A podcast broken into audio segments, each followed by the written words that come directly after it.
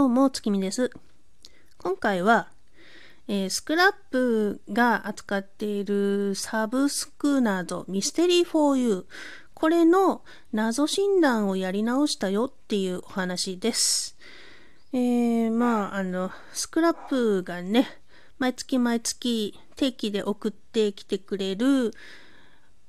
サブスク謎、ミステリー 4U に、まあ、開始当初から登録してるんですけども、えっ、と、この5月分で一応12ヶ月、1年経ったんですね。で、6月からまあ2年目に入るんですけれども、実はこのサブスク謎ミステリー for you は、その一番最初にその自分好みの謎が届くように謎診断っていうものをやります。うん。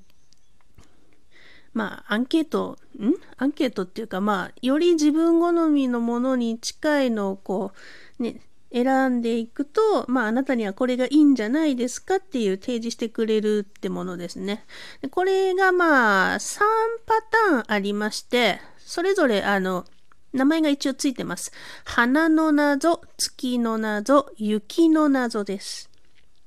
でね、これ、一番最初に登録するときに謎診断したのは、実はうちの夫なんですよ。んで、まあ、どっかのミステリー for you の配信で喋ったと思うんだけど、2年目からは私好みのに変えたいなーっつってて。で、これ、その、変えられるのが、毎月1日から3日までの3日間しかないんですよ。で、なかなかね、あの、ね、日々、ぼーっと生きてるとすぐ忘れちゃうので、あの、まあ、今回ちょっとね、忘れんなよって リマインドしといて、あーって思い出してやったんでした。でね、ちなみにうちの場合は、花の謎でした。で、じゃあ、さて変えるか、つって、再診断しますかっていうところでポチッとやって、ポチポチポチポチ、こうね、選択肢いろいろ選んでいったんですよ。で、最後さ、結果が出ました。何の謎が出たかなと思ったら、花の謎でした。同じかいっていうね。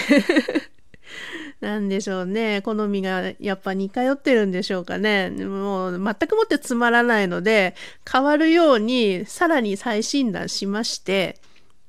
で、結果、次から雪の謎が来ることになりました。はい。どんなんだかな。ねこれね、でもちょっとわかりづらくてね、その、どこ、えっと、再診断し直して、次の月からは、まあ、うちの場合は花から雪になったんですけども、これの確認方法がちょっとわかりづらくてね、うん、あれ、あれ変わってない、なんで、なんで？って思ったんだけど、単に見るとこが違ってたっていうね、でも、これね、本当にわかりづらいから、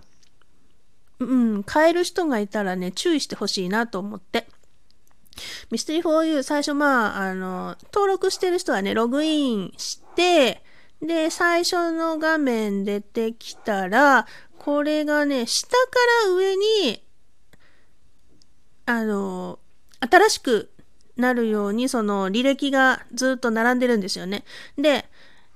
これね、1ページ目だけ私見てておかしいなおかしいなって思ってたんだけど、実は2ページ目がさらに新しい履歴になってて、こっちでね、確認しなきゃいけなかった。っていうか、まあ年数見たら違うのわかるじゃんって思うんだろうけど、私バカだからさ。もうね、アホタンだからさ、2020年の7月を一生懸命見てたのよね。違うの、2021年の7月はね、2ページ目にあるから。で、あの、まあ、6月はもうね、多分発行になるから、次の7月からかなと思って、そこ見たらちゃんとね、あの、診断した通りの雪の謎に変わってたんで、ああ、よかったなって思ったとこでした。いやー、あまりに変わってなくてね、2回、3回ちょっとやり直して、なんで、なん、何回確認してもなんで花のまんまやねんっていう、ちょっとね、おバカなことをして、無駄に神経消耗しましたけども、えーあの、ちゃんと皆さんは数字を読んで 確認してください。2020年じゃなくて2021年の7月を見ましょうねっていうことでした。はい。というわけで、ね、こ、ね、今回から1年は雪の謎に挑戦します。さらに1年経ったらね、月の謎になるように調整してやろうかなって思ってます。忘れないようにしないとね。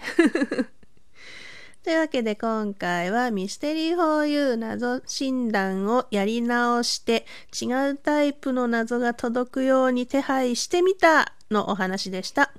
それではまた月見でした。